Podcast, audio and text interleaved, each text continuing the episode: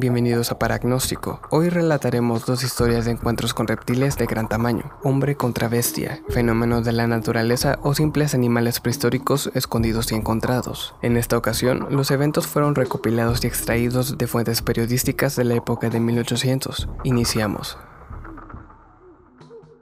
En 1820, la Gaceta de Francia publicó un extracto de una carta de un comerciante holandés que, a finales del año anterior, había visitado América, dando cuenta de un peculiar encuentro con una serpiente de mar que apareció en las costas de Estados Unidos. Lo que escucharán a continuación es el evento descrito en la carta.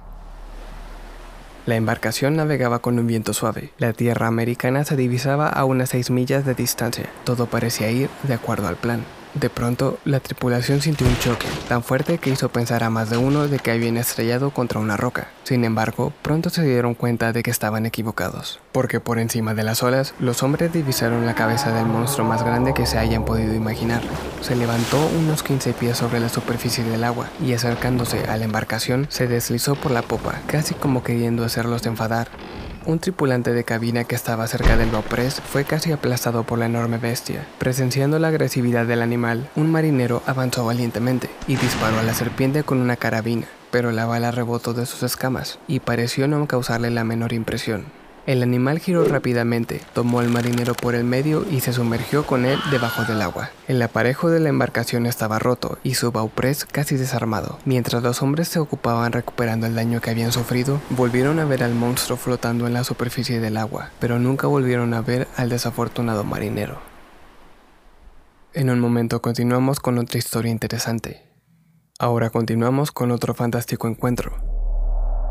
El 18 de septiembre de 1857, en el periódico Orleans Independent Standard, se publicó la nota del encuentro y muerte de un monstruo reptil en el condado de Harlan, Kentucky. Esta es la historia.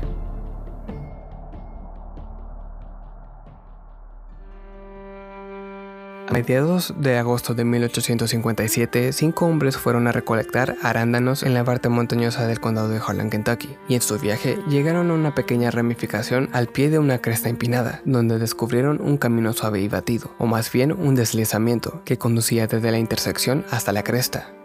Curiosidad tentando a conocer el origen de tan suave senda, siguieron el camino hasta la cima de la cresta, donde para su sorpresa encontraron un acre de terreno perfectamente liso y desprovisto de vegetación, cerca del centro del cual descubrieron una pequeña cueva, lo suficientemente grande como para introducir un barril de sal de la época.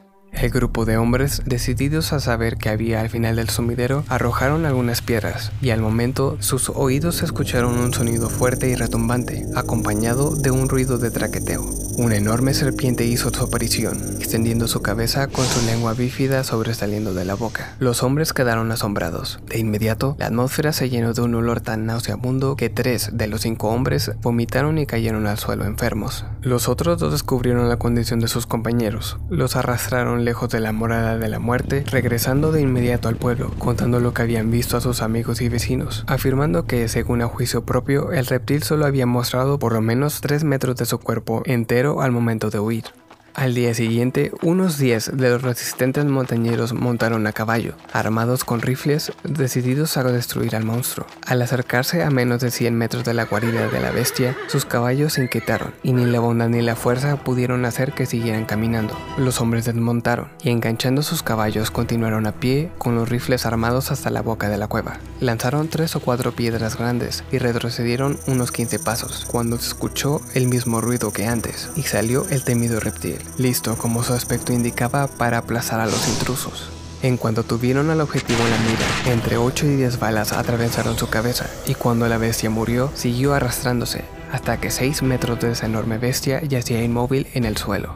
Al final resultó ser una serpiente de 28 cascabeles. El primero tenía 4 pulgadas de diámetro y el resto disminuía de tamaño hasta el último. Con dificultad, los hombres la arrastraron a casa y los curiosos del condado de Harlan pudieron apreciar su piel.